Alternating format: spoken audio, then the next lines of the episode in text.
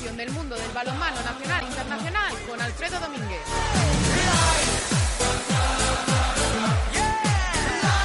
Amigas y amigos, muy buenas tardes. Bienvenidos un domingo más a La Madera, el espacio dedicado a la actualidad del mundo del balomano. Hoy domingo 18 de mayo de 2014 os eh, traemos un programa muy cargadito, 60 minutos de puro balomano con mucha atención a esas competiciones nacionales que poco a poco van acabando. La Liga Sobal, que está muy calentita por la zona de abajo, solo queda una jornada para el final y tiene toda la pinta que van a ser dos equipos los que se luchan esa plaza de descenso que queda pendiente. Fertivera, Puerto Sagunto y Cuatro Vallas Valladolid parecen, parecen, ser los dos equipos que lucharán por mantenerse en la categoría. En el día de hoy, eh, una semana que ha sido muy cargadita en cuanto a despedidas, vamos a hablar con una despedida que conocíamos esta semana. Es la de Tony García, el entrenador del Freiking Balomano Granollers, que tras dos temporadas en el equipo vallesano dice adiós al banquillo y veremos, eh, hablaremos con él para ver cuál puede ser futuro, su futuro dentro o fuera de las canchas de balonmano. Vamos a analizar mucho esa jornada 29 de la Liga Sobal.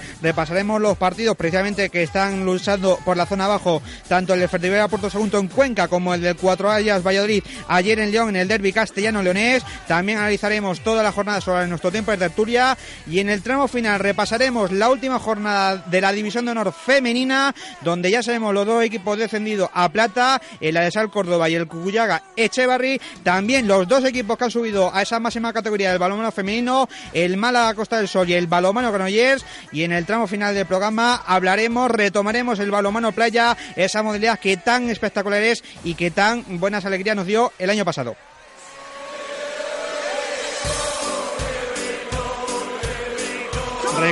Recuerden que tienen eh, abiertas nuestras redes sociales para comentando todo lo que quieran. Nuestro Twitter, a la madera FM, nuestro Facebook, facebook.com barra la madera, para eh, interactuar con nosotros durante la próxima hora de balonmano. Con Antonio Rizales a los mandos de la nave técnica, hasta las 5, el mejor balonmano del mundo, aquí en A la Madera.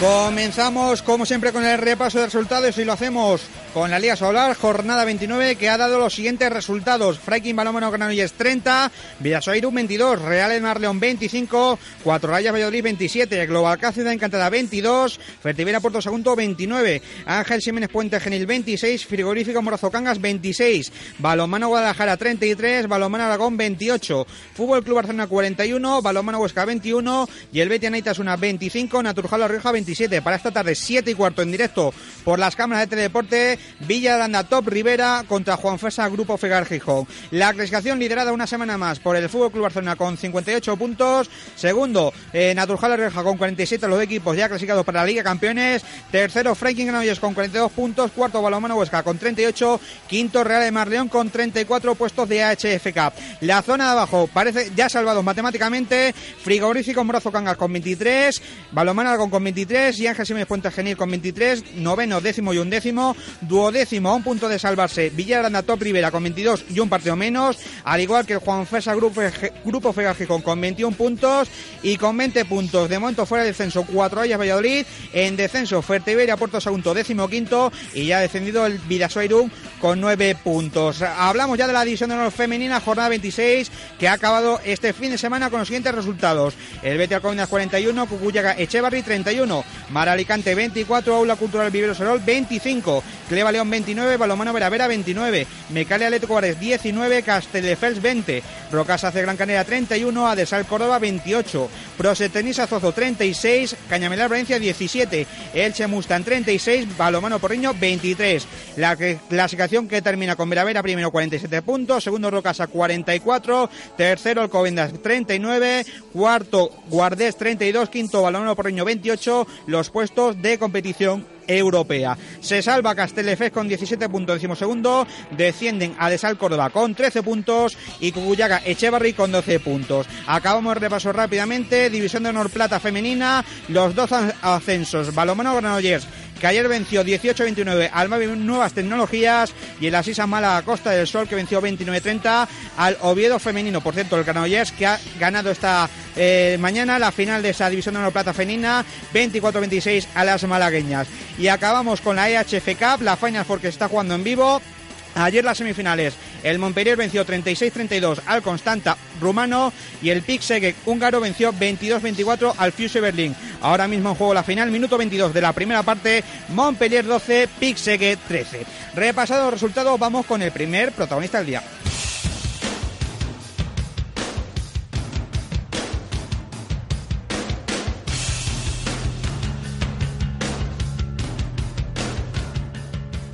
Y como decíamos al inicio del programa, en una semana que ha sido muy movidita en cuanto a anuncios de retiradas, de marchas de jugadores y de entrenadores en esta semana en el balonmano español, nos queríamos acercar la figura de uno de los que ha anunciado esta semana su marcha de su puesto actual, del banquillo del Freaking Balonmano Granollers, tras dos grandes temporadas, sobre todo esta última, y además que para qué negarlo, tenemos, le tenemos bastante cariño en esta casa, es el entrenador del equipo villesano, Tony García. Tony, buenas tardes.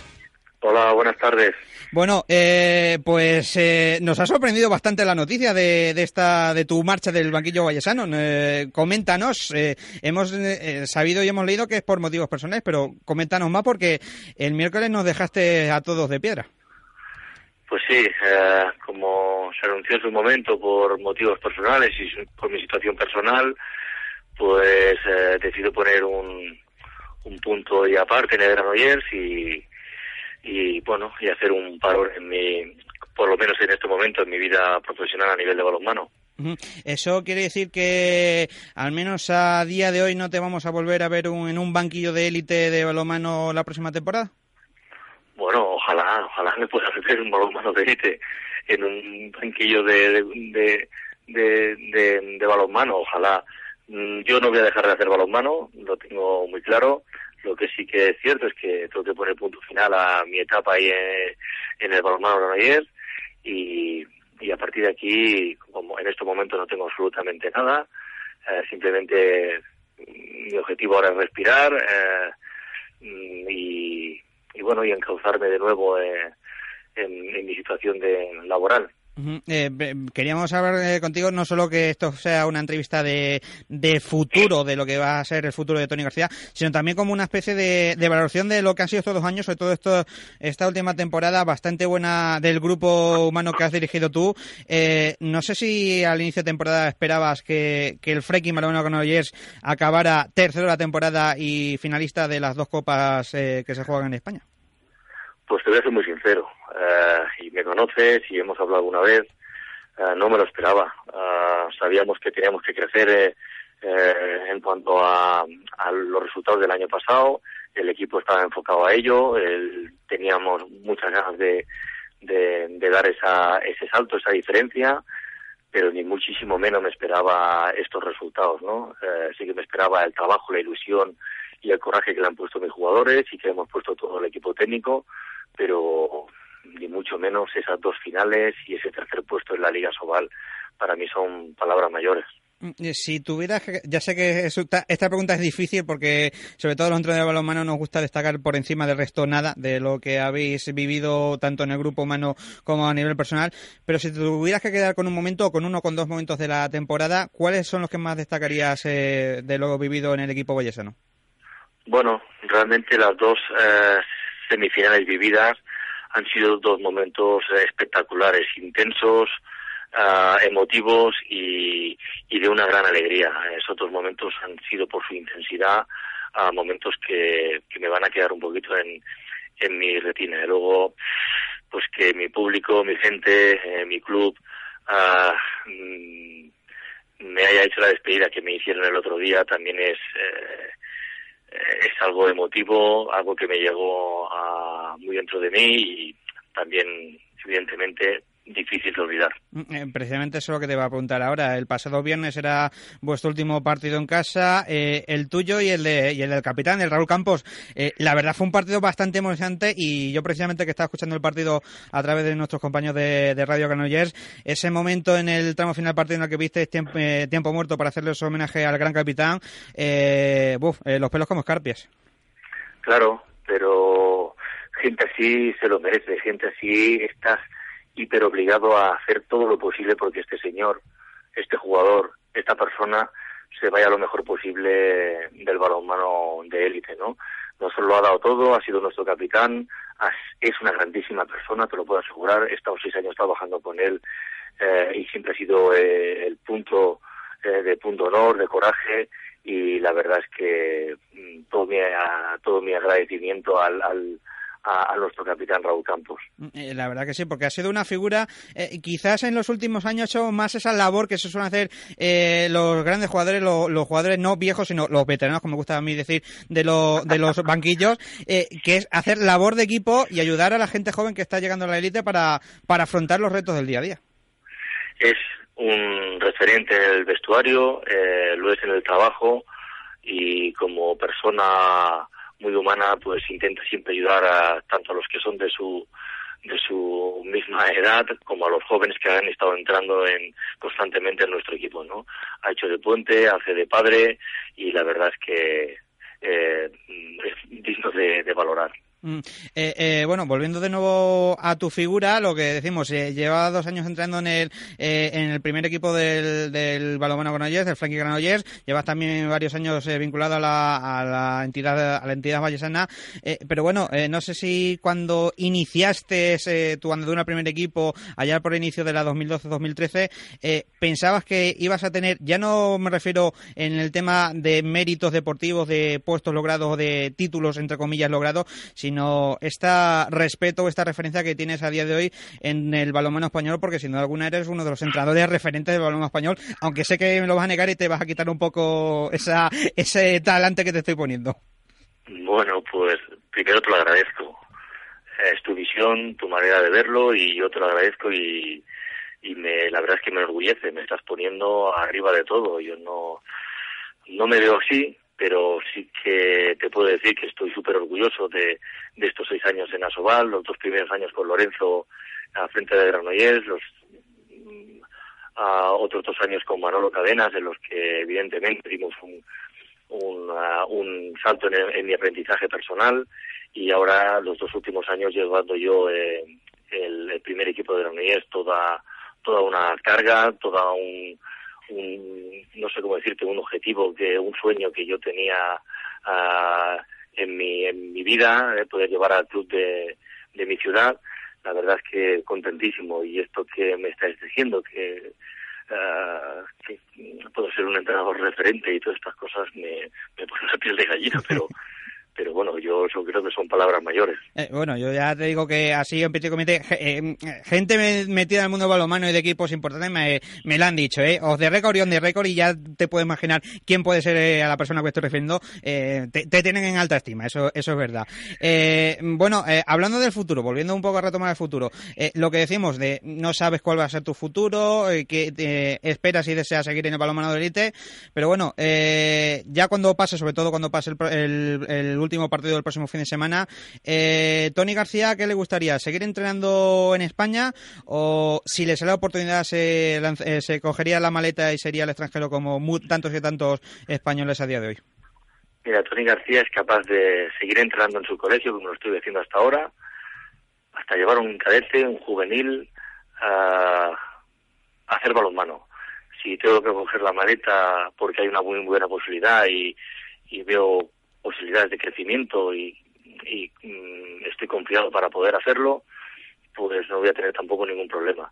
Pero esos son eh, ilusiones que tiene un entrenador que, que te pasan por la cabeza, pero en estos momentos no hay absolutamente nada y lo único que hay, te soy muy sincero, es coger aire, eh, descansar y enfocarme de nuevo en, eh, bueno, en, en lo que sobre todo ha pasado, ¿no? Y tener esa esas posibilidades de, de leer lo que ha pasado para poder también crecer, ¿no? Que yo creo que también es muy necesario. Y por otro lado te queremos preguntar, tú que has estado dentro del club, en lo que decimos, seis años dentro del Granollers, eh, ¿qué futuro le prevés al equipo vallesano? Porque eh, poco a poco se está recuperando, sobre todo en el tema extradeportivo, pero eh, sobre todo en el tema deportivo eh, estáis creando un equipo y sobre todo un equipo joven, un grupo joven que puede tener mucha trayectoria. No sé, desde tu punto de vista, ¿qué futuro le prevés a, la plantilla actual del fracking Balomano Granollers y a lo que pueda venir en el futuro? Pues muy sinceramente, igual le suena mucho a ser de casa, pero yo le auguro un futuro enorme, ¿no? Eh, como tú muy bien has dicho, hemos, estamos eh, combinando muy bien gente joven, gente que ya tiene una pequeña experiencia con gente madura. Y esto un equipo lo, lo hace grande, un equipo se hace de diferentes cosas y esto Granollers lo está combinando y lo está compaginando muy bien, ¿no? Eh, yo estoy convencido de que este equipo todavía tiene mucha, mucha, mucho, mucho recorrido y muchas posibilidades de crecimiento. Eh, el año que viene entra en Europa, uh, donde yo creo que el equipo va a coger una experiencia increíble. Uh, con esas expectativas, ¿no? Eh, hemos estado trabajando todo el año para estar en las máximas competiciones posibles, porque eso es lo que te crea, te crea diferencia, te crea eh, experiencia y hace que, que cualquier jugador pueda pueda crecer, ¿no? Pueda dar un pasito hacia adelante. Eso es necesario, jugar todas esas situaciones. Y Granollers el año que viene las va a jugar y eso le va a hacer dar pasitos hacia adelante. Eh, yo estoy convencido y creo que así, casi será. Que por cierto, que papeleta le has dejado al, a tu sucesor, el que sea en el banquillo, de a ver cómo maneja esa reentré del Granollers en Europa, ¿eh?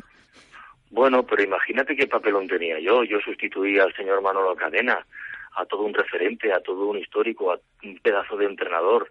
Uh, ¿Quién era Tony García? ¿Te acuerdas tú? Sí, exacto. claro, o sea, nadie se acuerda, ¿no? Uh, simplemente pusieron al que estaba eh, de ayudante porque en ese momento también la directiva y el club eh, confiaron un poquito en mi trayectoria como, como entrenador de, de base, pero era todo una incógnita, eh, una incógnita y una, una patata caliente que vamos, y una y algo por descubrir, ¿no? Eh, nos ha salido un poquito bien, hemos trabajado con mucha intensidad, con, uh, con, todo ese espíritu para poder mejorar y bueno, y ahí estamos, ¿no? Pues ahora en el Granollers, y tú lo sabes eh, muy bien, los que conocéis el club, eh, es capaz de generar jugadores, pero Granollers es capaz de generar muchísimo entrenador. En Granollers eh, continuamente salen eh, buenísimos entrenadores y cualquier entrenador de la base eh, y te lo digo sinceramente, está capacitado para poder dirigir a este equipo como en su momento lo estuvo Tony García. Y bueno, y precisamente me las deja votando porque es la última pregunta que te tenía preparada ya. Alejándonos del lado masculino, eh, precisamente Balonmano esta, este fin de semana tiene una gran noticia y es que su equipo femenino eh, se ha ascendido a la división de honor femenina y precisamente en el banquillo con un exjugador del equipo masculino y también una persona con la que ha trabajado como es Carlos Viver. Eh, la verdad, vaya, vaya meritazo y vaya gran temporada que ha hecho el equipo femenino. Imagínate, suben de, de, la Nacional a la Plata y de la Plata a, a, la primera categoría. Eso es estratosférico, eso es un temporadón, eso es un eso es un trabajo de años, es eh, increíble. Yo eh, ayer ya los felicité, las felicité y la verdad es que para el club, para nuestro club es algo increíble, ¿no? Que tengamos dos equipos en la máxima categoría es un problemón porque evidentemente todo esto al fin y al cabo es eh, más situación económica mmm, y bueno pero a nivel deportivo es innegable que que Granollers está creciendo a, a pasos agigantados no y esto, todo lo que es a nivel deportivo y lo más alto que se pueda estar, tanto femenino masculino, bienvenido sea. Bueno, pues esperemos que siga el Club Vallecano creciendo, masculino y femenino, y también deseamos que Tony García, personalmente, en el futuro que tenga, sea en la élite, sea volviendo a entrenar al balonmano base, tenga el mayor de los éxitos, porque la verdad te lo deseamos y porque la verdad nos, nos has ayudado y nos has dado mucho cariño durante estas dos temporadas que has sido entrenador del primer equipo. Tony, que ha sido un enorme placer y mucha suerte en el futuro que te depara. ¿De acuerdo? Pues déjame decirte dos palabras, porque igual que tú te puedes haber sentido muy cómodo conmigo, te puedo decir que estoy súper agradecido del trato que habéis tenido conmigo, espero que lo sigáis teniendo, porque me habéis, me habéis hecho sentir uno, uno más, y hasta incluso importante, o sea que eh, agradeceros vuestro trato conmigo y y hasta la próxima. Eh, por supuesto, eso eso ni lo dudes, que aunque ya no ya no te vayas a centrar en la élite y este programa son de élite, eh, que sabes que aquí siempre tenemos un huequito para hablar de balonmano, que es lo que realmente nos gusta. Tony, venga, un saludo. Un abrazo, un abrazo grande. Un abrazo, Tony. Bueno, pues será Tony García, una de las despedidas que hemos tenido esta semana en el mundo balonmano, a la igual que tanta, igual el propio Raúl Campos, el capitán del equipo no que se retira, eh, Juanín García que deja el Fútbol Club Barcelona, aunque va a seguir en el mundo balonmano, quizás a lo mejor sigue jugando en la Liga Sobal, ahí lo dejo, y al igual que otras retiradas que se han confirmado, como la de Deme Lozano y como la de Unai Arrieta, muchos y muchos jugadores que poco a poco van dejando la Liga Sobal y otros muy buenos que vienen por detrás. Hacemos una posita y seguimos hablando de lo ocurrido en la jornada 29 de la Liga Sobal aquí en Alamadera. Libertad FM. Somos deporte. Hola, soy Manuel San Martín. ¿Sabías que en España cerca de 30.000 personas no tienen un hogar donde vivir y que uno de cada cuatro de nuestros mayores vive solo? ¿Sabías que hay más de 3 millones y medio de personas con algún tipo de discapacidad? Pues lo que quiero que sepas ahora es que más de un millón de jóvenes colabora con alguna ONG y que también tú puedes aportar tu granito de arena. Aprende a mirar a tu alrededor. Hay muchas personas que te necesitan. Cooperación Internacional ONG por una juventud solidaria. Rebobina tu vinilo, cambia de horario. Ahora nos levantamos con humor, diversión y mucha música cada mañana de fin de semana desde las 7. Entrevistas, repaso a nuestro top 10. Recuerda, rebobina tu vinilo ahora sábados y domingos desde las 7. Escúchanos en Libertad FM y en nuestra red de emisoras. Rebobina tu vinilo. Tony Díaz. Libertad FM, somos música. Mi mamá dice que algún día podré ir a la escuela. En el mundo, millones de mujeres llevan años luchando por tener los mismos derechos que los hombres. No hay justicia sin igualdad. Manos Unidas. Colabora. Hazte socio llamando al 902 40 0707 o entra en manosunidas.org. Si te gusta el mundo del automovilismo, no te puedes perder Sobre la Marcha. De lunes a viernes de 5 a 7 de la tarde, Enrique Manzano y todo su equipo te presentan las últimas novedades del mundo del motor. Así que ya lo sabes, de 5 a 7 de la tarde, Sobre la Marcha, tu programa dedicado al mundo del motor y seguridad vial.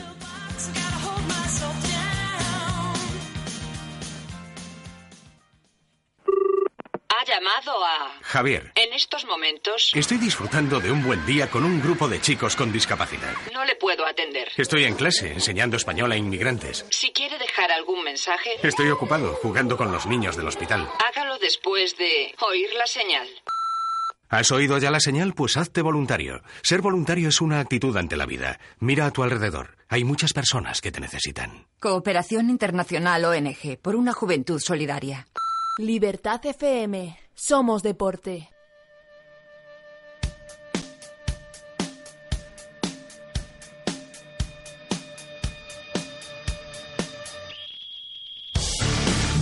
Cuatro y 22 de la tarde, seguimos aquí en directo en Alamadera en Libertad FM y tenemos balonmano en directo. Acaba de llegar al descanso la final de la Copa EHF en el Mass Smelling Hall de Berlín. De momento vencen por dos los eh, húngaros del Pixeg 14-16 al Montpellier francés. El Pixeg, recuerden, entrenado por Juan Carlos Pastori con Nico Miniguea y Roberto García Parrando en las filas del equipo húngaro. Nosotros seguimos hablando de la jornada 29 de la Liga Sobal y empezamos analizando un partido, además uno de los dos que está metido en la zona de abajo, el del Fertiberia Puerto Segundo. Saludo a nuestro compañero desde Cunca, Carlos Ruiz. Carlos, buenas tardes. Hola, buenas tardes a todos. Global Ciudad Encantada 22, Fertivera Puerto Segundo 29, victoria de los valencianos que se nota que pusieron más la cara en asador por lo que se están jugando en este tramo final. Pues sí, fue una, una victoria clara, eh, además justa de, del Puerto Sagunto frente al Ciudad Encantada. Desde el principio se vio que los valencianos eh, estaban más enchufados en el partido, el Ciudad Encantada se jugaba bien, bien poco, aunque puede optar a esa, a esa plaza que, que ocupa, pero la verdad es que los visitantes pusieron a carne en asador, como bien de, definías tú anteriormente, y fue un partido, pues se puede decir que calcado al que al que jugó el último partido en casa en el Sargal, el Ciudad Encantada contra el Valladolid, también otro equipo que se jugaba la vida, pues el, el Puerto Sagunta demostró que, que quería venir a, a, Cuenca a llevarse los puntos y desde el principio se notó como, como dato decir que, por ejemplo, el Ciudad Encantada en el minuto 20 llevaba tres goles y dos eran desde los siete metros. Eso quiere decir que, que en ataque estaban muy mal y, en defensa pues eh, no era la defensa de, de, ocasiones anteriores con además se notaba también la falta de Marcos Shoki que no pudo entrar al final porque se resintió de, de, de unas molestias y parece pues que que Ciudad Encantada se encuentre más a gusto fuera de casa que, en casa. Los últimos dos partidos en el Salgal pues los cuenta como dos derrotas. Mm, la verdad que sí, los conqueses ya con los, eh, los, deberes ya hechos, la temporada ya acabada prácticamente, no se juega nada y unos valencianos que bueno, eh, no sé cómo los viste, sobre todo de cara a ese último partido que tienen en casa el próximo fin de semana ante el Villarana Rivera. No sé si por el nivel del juego mostrado eh, piensan que aunque teniendo el más difícil clasificarse a salvarse eh, ante el Valladolid, ¿piensas que por el nivel mostrado puedan conseguir la machada, Carlos? Eh, ayer demostraron que sí, además eh, es un equipo que, arrastró mucha afición, no sé si fueron unas 120 personas o por ahí que, vinieron de, desde Valencia a animarlo, ayer se vistió el Sarreal de rojiblanco y la verdad es que el equipo estuvo muy, serio, muy bien en ataque Además, eh, demostraron que, que con una defensa de 6-0 y por momentos mixta que, que estaban enchufados y bien. Y luego en ataque, pues, pues también bastante acertados.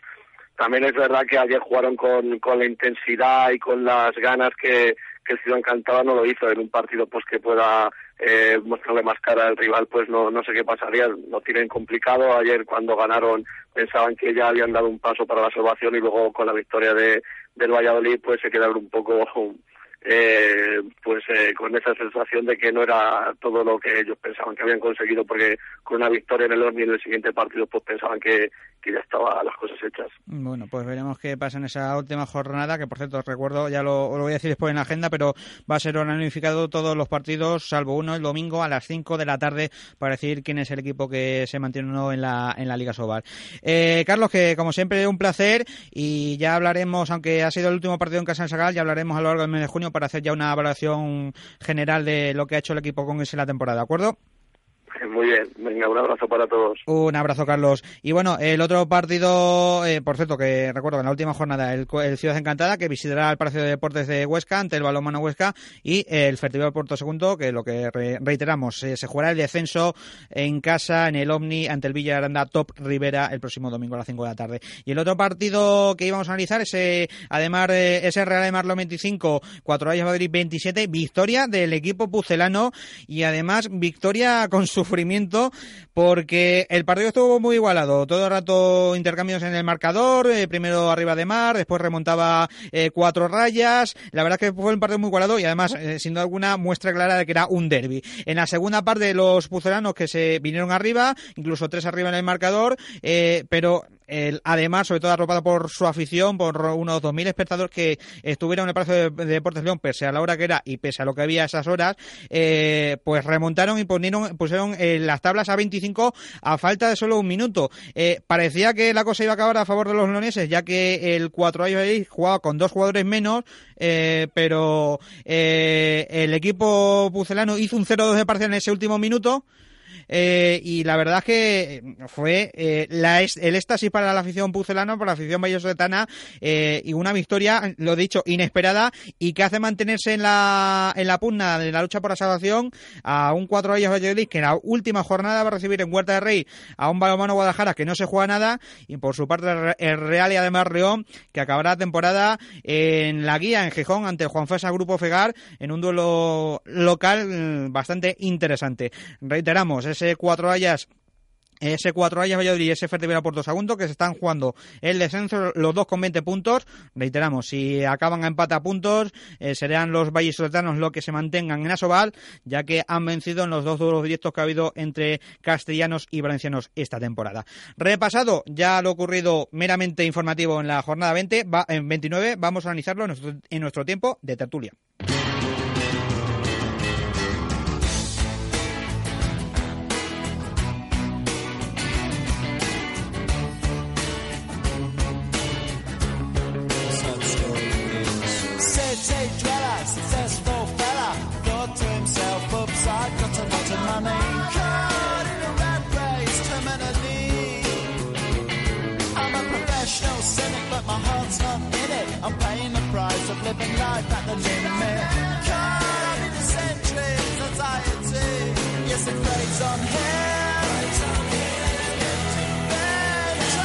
4 y 29 de la tarde seguimos aquí en directo en la Madrid. Ya vamos con nuestro tiempo de tertulia eh, para analizar más definitivamente lo ocurrido en esta jornada 29 de la Liga Sobal. Y empiezo a saludar poco a poco a los tertulianos. Saludo por un lado a nuestro compañero Borja de Blas. Borja, buenas tardes. Hola, ¿qué tal? Buenas tardes. Y por otro lado, nuestro también compañero del programa y también colaborador de Hand Extension, Edu Gulló. Edu, buenas tardes. Buenas tardes, Alfredo. Bueno, pues como vosotros dos quería analizar esta jornada 21 de sobre todo centrado por la parte de abajo, por el descenso, y empezamos, si queréis, hablando por ese derby castellano-leonés, esa victoria del Cuatro Rayas que comentábamos ahora. Eh, la verdad, si nos fijamos solo en el tramo final del partido, sorprendió sobre todo la forma en la que ganó el equipo de Nacho González. Eh, no sé si opináis lo mismo, Borja, Edu. Sí, lo cierto es que sí, porque tenía todas las de perder. Es verdad que había llevado muy bien la segunda parte. Valladolid fue de menos a más en el partido, tuvo un muy mal comienzo y yo creo que muchos pensamos que podía irse del partido después del golpe moral que supuso la derrota en Aranda. Después es verdad que se rehizo muy bien, apoyado también por la Mariano en portería, que hizo un partido realmente sensacional, y con la experiencia de Fernando Hernández, con, la, con, el ritmo ¿no? que impuso Pablo Cacheda, que yo creo que fue una de las claves del partido. Pero sí que es cierto que Ademar, viniendo al contrario, viniendo de, menos a más, después de remontar un marcador adverso que llegó a ser hasta de cuatro goles en la segunda mitad, se pone con empate a 25 y con doble superioridad numérica, y ahí desperdicia una ocasión fantástica de, adjudicarse el derby. Da la sensación de que Ademar no ha sabido encontrar la llave de ganar para ganar a Valladolid esta temporada porque ha perdido tanto en los dos partidos oficiales como en ambos como en dos amistosos que se han enfrentado y lo cierto es que los puntos son fundamentales para Valladolid y yo creo que suponen una inyección de moral importante, sobre todo después de su último minuto, ¿no? Porque yo creo que Ademar tenía absolutamente todo a favor para haberse llevado el partido. Edu. Sí, no, coincido, coincido con Borja, ¿no? Y además, pues bueno, es una bomba de oxígeno para para este balonmano de Valladolid y llegar a, es, es muy meritorio, ¿no? Esta victoria, porque llegar al último minuto jugando otra vida, ¿no? Eh, te vienen a, te empata el partido de mar, sabes que, que prácticamente es ha vida o muerte en este partido y saber, saber conducir ese último minuto, saber, saber ganar el partido es, es muy meritorio y la verdad que, que es una victoria que, les da eso, ¿no? Les da mucho oxígeno y la verdad que, que se ponen con bastantes posibilidades de, conseguir la permanencia. Yo voy a hacer una, una, pregunta y va a sonar políticamente incorrecta, pero bueno, estamos aquí en la Madrid, estamos en Libertad FM, vamos a hablar de libertad y si os queremos mojar bien y si no me podéis responder también políticamente correcto. ¿Pensáis si que si además se hubiera estado jugando algo a este tramo de la temporada, eh, el resultado hubiera sido distinto y a lo mejor los loneses hubieran puesto más la carne en el asador en el partido? Bueno, yo mm, la verdad es que hace mucho tiempo que perdí el miedo a hablar de estas situaciones porque creo que es el pan nuestro de cada día en el balonmano y, y hay que decir las cosas como son. Creo que el partido que ayer hizo Ademar no es sospechoso de nada, creo que, que se entregó con todo lo que pudo. Es verdad que se notó a lo largo del partido, porque tiene que ser así, cuál es el equipo que estaba necesitado y qué equipo realmente no se jugaba nada, pero yo creo que en este sentido además no es sospechoso. Creo que le faltó bastante más apoyo de la portería. No, ayer no estuvieron bien ni Asani ni Rogero Llamazares. También es verdad que Jorge García Vega jugó muy mermado de facultades físicas porque había atravesado problemas durante la semana y creo que por ahí se le escaparon las opciones a Ademar. Otra cosa es que podamos hablar de lo que ayer hizo Cuenca contra Puerto Sagunto, que aquí en Valladolid ya se sospechaba durante la semana que el equipo manchego no tenía muchas ganas de, competir ante Puerto Sagunto. Eh, me, te, me has adelantado, Borja, sí me gusta. Que, que te me adelantas a lo que iba a comentar ahora en la tertulia. Eh, Edu, ya, ya que estaba, coméntame las dos cosas, tanto lo del partido de Mar como la del Cuenca-Puerto Sagunto. Pues sí, en cuanto a la de Mar, pues bueno, pues puede ser que si se estuviera jugando algo más en la de Mar hubiera sido algo distinta la cara de los leoneses, pero por muy distinta que fuera, no quiere decir que el resultado fuera a llegar a ser distinto, ¿no? Que se notaba, como decía Borja, que, que era el Valladolid el que se jugaba las habichuelas, pero pero que fuera la de Mar el que se, también se tuviera que jugar no implica que, el resultado hubiera sido distinto y que fuera la de Mar el que tenía que llevarse el partido, ¿no? Creo que, fue un partido muy disputado hasta los últimos minutos y fue justo justo de el Valladolid. Y en cuanto al otro partido, pues bueno, pues ya desde, desde los primeros minutos el segundo se fue y la verdad que claro, ¿no? El Ciudad Encantada no, no se jugaba nada de nada y bueno, pues en cierta manera es entendible, ¿no? Esa, esa relajación que puede haber y bueno, pues es lo que lo que lo que tiene que haber en estos partidos finales. Es una pena, pero bueno, la verdad que, que es así, es perfectamente entendible. Precisamente nos lo comentaba ahora nuestro compañero Carlos Ruiz de Cuenca que los eh, conquenses no, no, no, metieron la carne en asado durante todo el partido por mostrar que no se juega nada. Y no sé si pensáis que este tipo de cosas, por ejemplo, eh, el ejemplo más claro, eh, la última jornada, a priori, el bueno, vamos a ver qué pasa en el partido esta tarde, pero el Puerto Sagunto va a tener de rival al Villarana Top Rivera, que aún no está salvado. Vamos a ver qué pasa esta tarde en ese duelo ante el Juan Fersa. Y por su parte, el Cuatro Valladolid, José, jugará contra el Balomano Guadalajara, que ya está salvado, ya no tiene opción para nada. No sé si pensáis que estas, esto de enfrentarse contra un equipo, contra otro, que se juega o no se juega nada, eh, puede influir a la hora de decidir el resultado final. Desde luego que sí, yo pienso que, que está claro que influye, ¿no? Ahora mismo yo creo que muy pocos pensamos que Valladolid no vaya a ser capaz de sacar el partido contra Guadalajara la próxima semana, sobre todo con toda la situación extradeportiva también que está viviendo el equipo de Mateo Garralda. Supongo que Guadalajara vendrá aquí a competir, pero desde luego se tiene que notar la necesidad, ¿no? Y se tiene que notar esa urgencia de puntos, como es el caso de Villagrande, si hoy saca un punto en, en, su cancha ante Gijón, pues la próxima semana es difícil pensar que Puerto Sagunto no le vaya a ganar al equipo de Jacobo Cuétara con todo lo que hay en juego.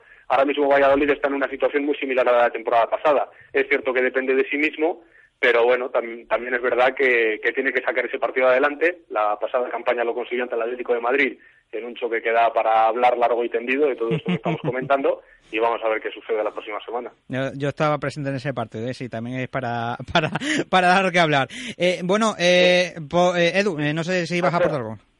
Respecto a lo que estáis comentando ahora, yo la verdad que antes estuve estuve haciendo las cabras, ¿no? Estuve haciendo un poco las cuentas y yo no sé si las habría hecho mal o no, pero a mí me daba que, que Villaranda estaba salvado porque porque la única opción de que de que vaya a descender es un triple empate entre Fertiberia Puerto Segundo, Cuatro Rayas Valladolid y Villa Aranda y las dos victorias de, de, los arandinos ante el Valladolid yo creo que, que, le dan para salvarse. Ah, vale, pues... En ese caso, en ese caso de triple empate descendería Valladolid, sí. Vale, vale. Sí, claro, claro. Entonces Aranda estaría salvado y hoy Juan Fersa estaría a un punto a dos de, conseguir la salvación. Eh, es, que voy a ser sincero, como hasta que no acabara toda la jornada no quería hacer cuentas, para no hacer cuentas a media no había hecho esa cuenta y nada, pues si mira, si el Villarana Torriera eh, ya está salvado, me da pie a haceros la pregunta del partido que queda pendiente esta tarde, siete y cuarto, ante el Juan Fersa Grupo Fegar Gijón. Si el Villaranda ya está salvado, Juan Fersa necesita un punto, no sé cómo creéis que van a enfrentar tanto arandinos como gijoneses el partido de esta tarde.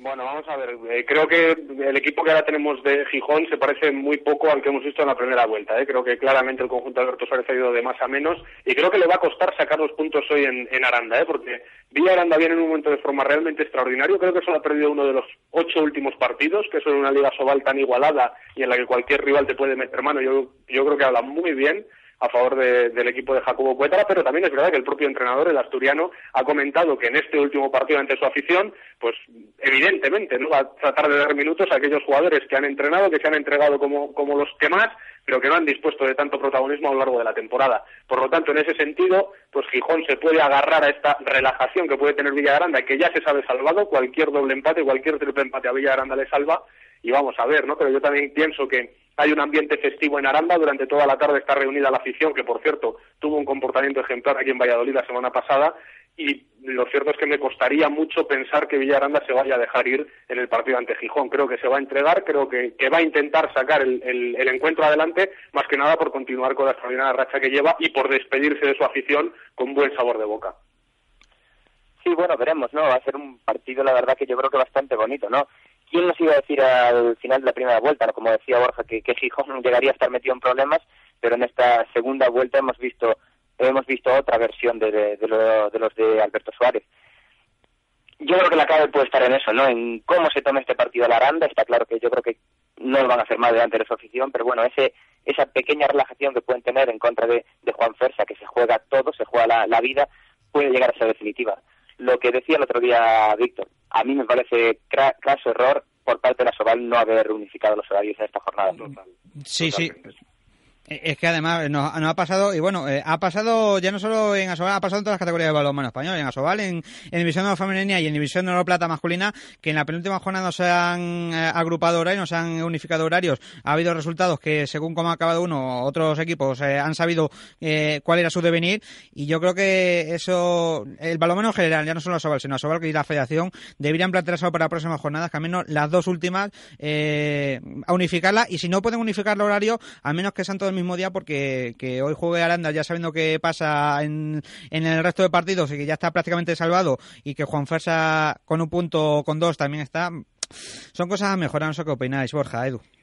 Hombre, vamos a ver, hay veces que uno se pregunta, eh, toda esta gente que, que además tiene un nivel de vida bastante bueno, que pertenece a la Liga Sobal, que tiene que tomar decisiones, hay veces que uno se pregunta, llegado a este punto, como el que ha sucedido esta jornada, eh, ¿qué hace con su vida? O sea, yo no sé si en la Liga Sobal se reunirán semanalmente, mensualmente, a qué tipo de decisiones llegarán. Pues yo creo que, es una cosa evidente, que por lo menos en las dos últimas jornadas, evidentemente los horarios tienen que estar unificados. O sea, yo no sé quién, quién, quién en, un ejercicio de clara irresponsabilidad ha dejado de tomar esta decisión. De hecho, hasta el punto que ha habido un enfrentamiento entre las directivas de Ademar y de Valladolid, porque Ademar quería adelantar el horario del partido de ayer para evitar que coincidiera con, el partido de fútbol de Barcelona Atlético de Madrid, y como es natural, el Valladolid se negó, porque entendía que había un perjuicio deportivo en que Puerto Sagunto saltara a la pista de Cuenca sabiendo ya el resultado de Valladolid. Pero al final, a, a, todos estos enfrentamientos y a todas estas circunstancias, llegamos por una irresponsabilidad manifiesta de la Liga Sobal que, en una decisión incomprensible no unifica los horarios de los partidos en los que hay algo en juego. Desde luego a mí me resulta totalmente incomprensible y me lleva a preguntarme ese tipo de gente qué mérito tiene o, por qué está ahí cuando no toma las decisiones que se tienen que tomar y que, y que son evidentemente de, una facilidad pasmosa. Edu, no sé si quieres aportar algo más. Coincido totalmente con Borja. Y además es que ya no solo eso, ¿no? Yo creo que, incluso unificar en estas dos, dos, dos, tres últimas jornadas de la liga eh, aumenta la emoción, ¿no? El estar, estar, tener que estar fijándote en lo que ocurre en otra pista, en, en la verdad que, que eso es, es, va a favor de la competición, que todos los partidos sean a la misma hora, es algo muy bonito. Eh, bueno, ya para... Que es una cuestión de elemental justicia. Es que no se le puede conceder el, privilegio a un equipo de saltar a la cancha sabiendo lo que ha hecho el como rival. Eh, bueno, ya para acabar la tertulia, no sé si os voy a apuntar y no sé que, os mojéis, a ver si dentro de eh, una semana y tres horas aproximadamente, cuál va a ser el equipo que va a bajar a División de Oro Plata y cuál es el que se va a mantener en la Liga Sobal. Eh, Borja y después de tú. Bueno, pues viendo lo que sucedió ayer, mm, pienso que Valladolid otra vez in extremis como la pasada temporada pero va a conseguir mantenerse en, en Asobal y pienso que al final el, el, equipo que va a descender es Puerto Sagunto, porque cuento con que Gijón va a ser capaz, si no hoy, si la próxima semana ante Ademar, de, de sacar los puntos que necesita. Sí, coincido, yo coincido totalmente. Creo que, que Gijón va a ser capaz de, de salvarse, si no es hoy, la próxima jornada en casa, y creo que la próxima jornada tanto Valladolid como Puerto Sagunto van a ganar sus partidos, porque Valladolid juega contra contra Guadalajara, que se juega más bien poco, ya ya se despidió Mateo Barralda de, su afición, se despidieron con una victoria, creo que bueno, ya prácticamente está finalizando la temporada para ellos, Puerto Sagunto creo que también le va a ganar a la Aranda en casa porque ya está salvado, pero no le va, no le va a ser suficiente para, para la salvación. Bueno, pues veremos qué pasa el próximo fin de semana, esa última jornada de la Liga Sobal, de la que contaremos la previa, en este caso el próximo domingo aquí en Alamadera. Eh, Borja Edu, como has, eh, que ha sido un placer haberos tenido en la tertulia y que os dejo que sigáis disfrutando de la final de la HF Cup, que creo que alguno de los dos la estaba comentando por redes sociales, ¿de acuerdo? Sí, está haciendo un partidazo además, así que hay que engancharse a ella. Bueno, nos metemos ya otra vez. Un saludo a los dos, compañeros. Un placer, buenas tardes. Bueno, nosotros vamos a hacer una breve pausa y encaramos los últimos temas del programa aquí en La Madera. Libertad FM. Somos deporte. Hola, soy Manuel San Martín. ¿Sabías que en España cerca de 30.000 personas no tienen un hogar donde vivir y que uno de cada cuatro de nuestros mayores vive solo? ¿Sabías que hay más de 3 millones y medio de personas con algún tipo de discapacidad? Pues lo que quiero que sepas ahora es que más de un millón de jóvenes colabora con alguna ONG y que también tú puedes aportar tu granito de arena. Aprende a mirar a tu alrededor. Hay muchas personas que te necesitan. Cooperación Internacional ONG por una juventud solidaria. Rebobina tu vinilo, cambia de horario. Ahora nos levantamos con humor, diversión y mucha música cada mañana de fin de semana desde las 7. Entrevistas, repaso a nuestro top 10. Recuerda, rebobina tu vinilo ahora sábados y domingos desde las 7. Escúchanos en Libertad FM y en nuestra red de emisoras. Rebobina tu vinilo. Tony Díaz. Libertad FM, somos música. Mi mamá dice que algún día podré ir a la escuela. En el mundo, millones de mujeres llevan años luchando por tener los mismos derechos que los hombres. No hay justicia sin igualdad. Manos Unidas. Colabora. Hazte socio llamando al 902 40 0707 o entra en manosunidas.org. Libertad FM. Somos deporte.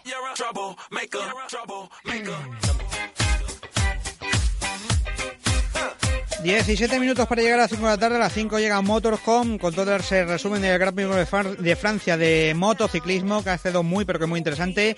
Nosotros seguimos mientras hablando de balonmano y pasamos a hablar de balonmano femenino que ha tenido este fin de semana el último de competición nacional en vivo. Ha sido tanto en División de Honor Femenina como en División de Honor Plata y para empezamos por la categoría reina y hablamos con nuestra compañera Sara Muñoz. Sara, buenas tardes. Muy buenas tardes, Alfredo. Bueno, jornada 26, la última División de Honor Femenina que ha sido muy interesante y de la cual teníamos sobre todo la parte de abajo por decidir y que nos ha dejado quizás lo que esperaba, pero con resultados bastante interesantes. Pues así es, Alfredo. Si te parece, hoy invertimos el orden y es que, como decías, con todo decidido ya por la parte alta de la tabla, pues nos quedaba conocer el nombre del segundo equipo en perder la categoría, Sportiu Castelldefels o bien Adesal Córdoba. Comenzamos el repaso desde Telde, donde las andaluzas se jugaban su último cartucho de cara a la permanencia. Y vaya si lucharon tanto que obligaron a su rival, el Rocas hace Gran Canaria, a emplearse a fondo en la despedida ante el público insular. Un encuentro muy igualado durante los 60 minutos de juego, en el que Adesal dispuso de varias oportunidades para dar la sorpresa. Tan solo la profundidad del banquillo canario y la aportación de dos de sus estandartes ofensivos, como son Mela Falcón y Aridian Rodríguez, hicieron sombra a las de Rafa Moreno. 31-28 final gran partido de las cordobesas pese a esta derrota que ya las certificaba como nuevo equipo de plata independientemente del resultado cosechado por el otro contendiente. Un contendiente que se trata ni más ni menos del Sportiu Castelldefels que terminaba la temporada a lo grande con una victoria sobre el Mecalia Atlético Guardés por 19-20. Al equipo catalán pues le valía con puntuar para conseguir el billete de, para continuar en la división de honor, pero una buena segunda mitad catapultó a las de Dolo Martín en la despedida de las pistas de Volstad y Alba Arroyo, Alfredo. Pues son las cordobesas del Sal que bajan de, tras subir el año el año pasado. Desde aquí les deseamos eh, todo el ánimo que vuelan prontito, porque además es un equipo del que hemos cogido mucho cariño esta temporada aquí en el programa, ¿verdad, Sara? Totalmente, y además hay que decir que aunque hayan descendido, hay que estar muy orgullosos de este equipo que ha estado siempre dando el callo y que ha perdido los partidos pues prácticamente los últimos instantes, teniendo en cuenta la escasa profundidad de banquillo, Alfredo. Pues sí, la verdad que sí. Y por cierto, también desde aquí el más, afectuoso saludo a una grande que se retira de, los 40 por 20 como, como es Hege Bostal, la portera del Sportiu Castelldefels. Seguimos hablando de lo ocurrido en la última jornada de la división de honor femenina. Bueno, pues recordamos los equipos descendidos, Adesal Córdoba y también Cucuyaga Echevarri, que ayer afrontó su último trámite ante el Helvetia Balomano Alcobendas. Un encuentro muy reñido durante la primera mitad en la que el conjunto vasco tiró de defensa y controló el marcador para desesperación del técnico alcobendense Félix García. Hubo de llegar Mónica Usás en estado de gracia con esos cañonazos desde el exterior, con los que acabó por romper el partido. 40-31 victoria para un Helvetia Balomano Alcobendas que consigue su mejor posición, terceras con unos históricos 39 puntos récord del club en esta división de honor. Y Alfredo nos metemos ya de lleno con el resto de partidos. Mar Alicante 24, Aula Cultural Vivero el 25 y el Huracán Ana Vicente con 11 goles fue suficiente para conquistar una victoria que cayó del lado de las vallisoletanas que cierran así un año de ensueño. Prosetecnis Azozo 36, Cañamelas Valencia 17. Goleada de bulto para las Zuazotarras con las que ponen el broche a una temporada de continua progresión. Elche Mustang 36, Balomano Porriño 23. Tremendo partido el planteado por las ilicitanas, lideradas por la veterana Maya Popovic con nueve tantos. Y cerramos con el que fue el primer encuentro de esta última jornada, Cleva León 29, Vera Vera 29. Empate en el Palacio de Deportes de León, donde las locales perdonaron a las campeonas de liga que a falta de cinco minutos para el final estaban uno abajo en el marcador. un Cleva León que consiguió rascar un puntito al actual campeón eh, para dejar quizás un poco sin sabor para la zona de tierras tras la gran temporada que han hecho. Eh, eh, Sara, hemos repasado ya todos los resultados. Me tienes en ascuas, como, como se suele decir vulgarmente. última jornada, último MVP. A ver si deshacemos no el empate y si no, ahora contamos. Vamos con ello. Premio La Madera a la mejor jugadora de la temporada.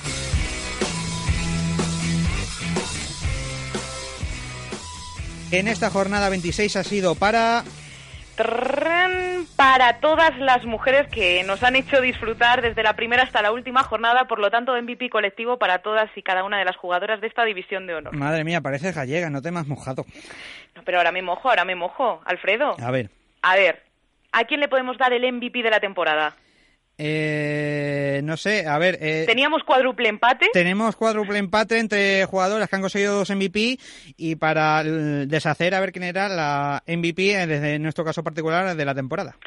Pues mira, hemos tenido muchísimas dudas, bueno, particularmente yo he tenido muchísimas dudas a la hora de dar este MVP de la temporada, pero realmente la regularidad que ha tenido esta jugadora, la progresión, la juventud, el carisma que desprende todos los días que la podemos ver jugar en los 40 por 20 de España, hace que se lo dé a Silvia Arderius, una gigante de esto del balonmano, la gran central del Helvetia Balonmano Alcobendas, que además ayer nos deleitó con una espectacular eh, pase de, una espectacular asistencia de espaldas a una de sus compañeras en una contra que nos dejó pues sin aliento. Bueno, pues Silvia Arderius premio a la madera 2013-2014, así que el próximo domingo vamos a intentar seguramente, vamos, eso ya, ya os lo adelanto, que hablaremos con ella y la felicitaremos por la temporada que ha hecho ella a nivel personal y también el Betia Balonmano de esta división de honor femenina.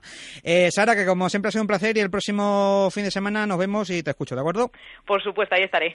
Un saludo. Adiós. Y antes de acabar con el balonmano femenino, vamos a repasar precisamente lo ocurrido en la división de honor plata femenina. Eh, teníamos este fin de semana la fase de ascenso a la máxima categoría, cuatro equipos buscando dos plazas por el ascenso, ayer en las semifinales, y tuvimos quizás sorpresas porque había dos equipos que hacían de local, entre comillas, el Oviedo femenino y el Mavi Nuevas Tecnologías en el Polideportivo Municipal de Pubarín, y perdieron los dos encuentros. Por un lado, el Mavi Nuevas Tecnologías perdió 18-29 ante el balomano Granollers, la verdad, gran segunda parte de las Vallesanas, como comentamos antes con Tony García, sobre todo eh, enarboladas por una gran figura. Judith Bizuete, con una segunda parte espectacular, fue la que dirigió desde el central a las Vallesanas. Por otro lado, eh, Femenino 29, así se llama la Costa del Sol 30, victoria en extremis de las malagueñas en el tramo final de partido eh, ante un Ovido Femenino que fue remontando, fue por detrás en el marcador, sobre todo toda la segunda parte, y al final, casi apoyadas por su público, consiguieron la remontada, pero no pudieron culminarla. Así que Granollers, así se llama la Costa del Sol, dos nuevos equipos la próxima temporada de la división de honor femenina y como recordamos, esta, esta mañana se ha disputado la final de la segunda categoría del balonmano femenino español, ha vencido Granollers 24-26 a Málaga, así que las vallesanas campeonas honoríficas de esta división de honor plata femenina. Repasados lo ocurrido del balonmano femenino, vamos con una modalidad que aquí en la madera nos gusta y mucho. Round, round, get around, I get around, yeah, get around, round, round, I get around, I get around.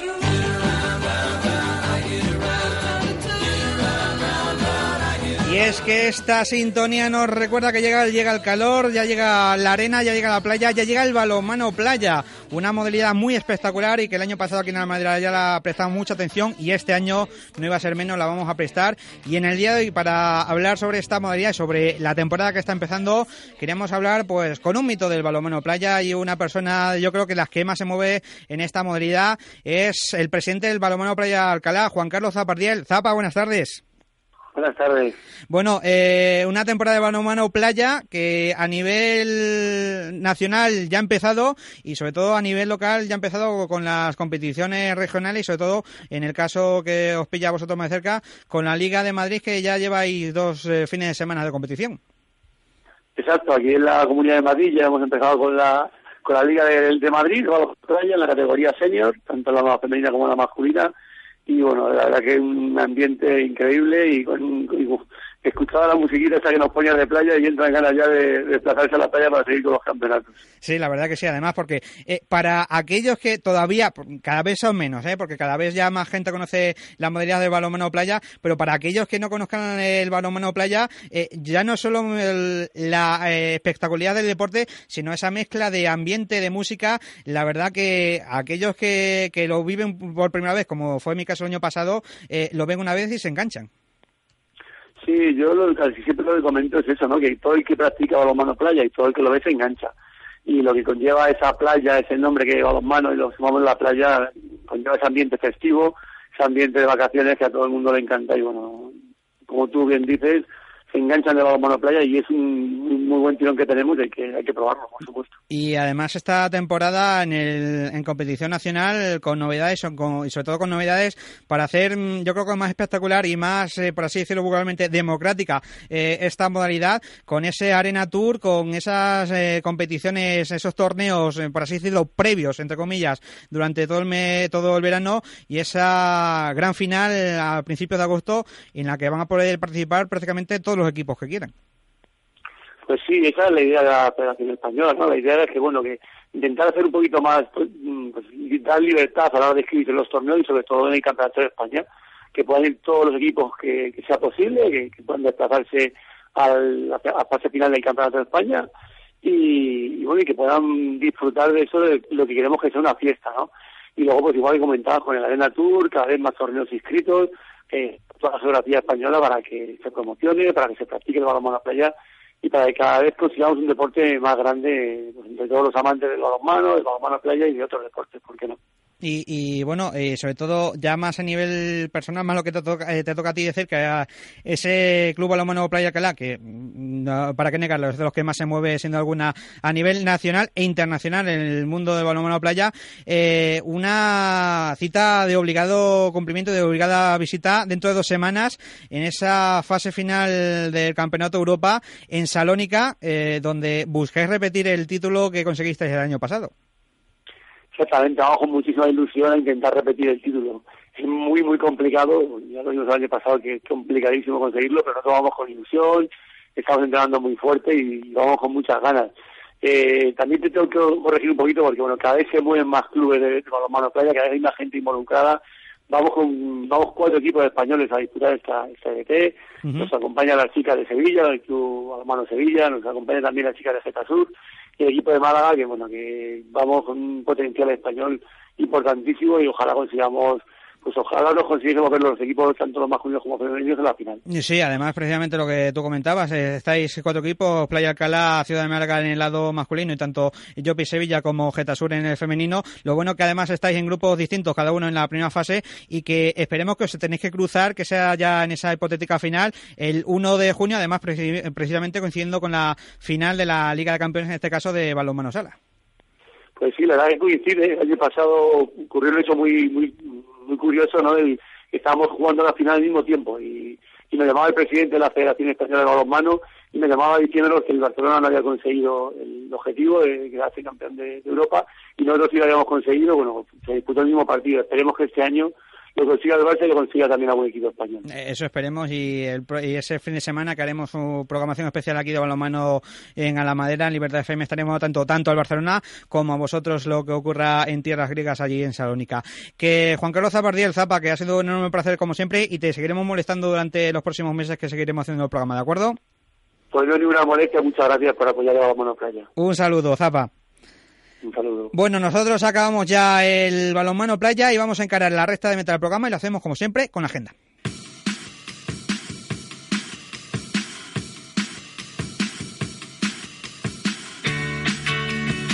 Última agenda de la temporada en Alamadera porque ya se van acabando las competiciones nacionales de balonmano y precisamente la que se acaba el próximo fin de semana es la Liga Sobal con la última jornada, jornada 30, un partido adelantado el viernes, viernes 8 y media de la tarde en el Palacio de Deportes de La Rioja, Naturjal La Rioja, Fútbol Club Barcelona y el resto de partidos horario unificado domingo 5 de la tarde. Los partidos son los siguientes, Villasoirún, El Betia Tasuna, Frigorífico Morazo Cangas, Fraikin Balomano Granollers, Balomano Aragón, Ángel Jiménez Puente Genil, Cuatro. Ayas Valladolid, Balonmano Guadalajara, Juan Fesa Grupo con Real de Mar León, Fertivera Puerto Sagunto, Villaranda Top Rivera.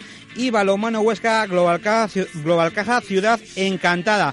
Y también va a acabar el próximo fin de semana la división de honor plata masculina, donde conoceremos qué equipo asciende a Liga Sobal y qué dos equipos descienden a la división de honor plata a la división a la primera nacional en este caso. En el playoff de ascenso, el próximo fin de semana, sábado 5 de la tarde, Balomano Covendas contra Calmes Baracaldo y sábado 7 de la tarde, Grupo Venidor contra Avenabar Zaraut.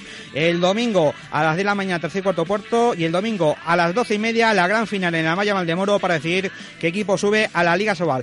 Por su parte, en el grupo de descenso que se va a disputar en Pozo Blanco, viernes 5 de la tarde, Aspalmer Río contra Balomano Pozo Blanco, sábado 6 y media de la tarde, Castro Construcciones Balomano Balomano Chapela contra Ars Palma del Río y el domingo a las doce y media del LAT del mediodía Balomano Pozo Blanco contra Castro Construcciones Chapelas. El equipo que gane este grupo de censo se mantendrá en la división de Oro Plata y los otros dos descenderán a la Primera Nacional.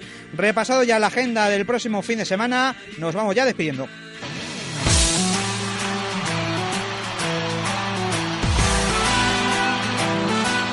Nos vamos despidiendo contando el partido que tenemos en juego, esa final de la HFK, minuto 20 de la segunda parte, Montpellier 23, Pixegues 23, esperemos que el Pixegue de Juan Carlos Pastor y de Roberto García Parrando y Nico Miniquía consigan vencer a los franceses. Bueno, nosotros nos despedimos, eh, nos despegan de Sintonía Libertad FM, enseguida viene Motorhome con Nacho Vázquez y todo su equipazo y después Grada Deportiva con la emoción de la última jornada de la Liga de Fútbol Profesional.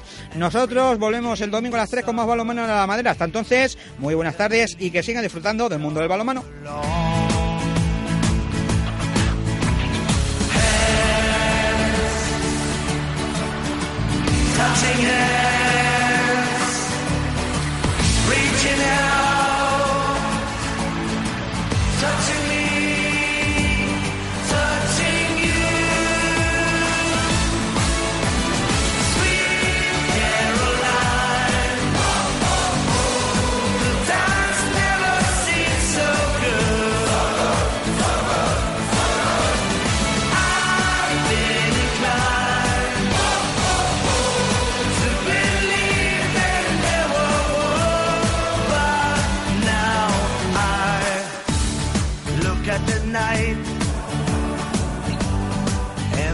Don't seem so lonely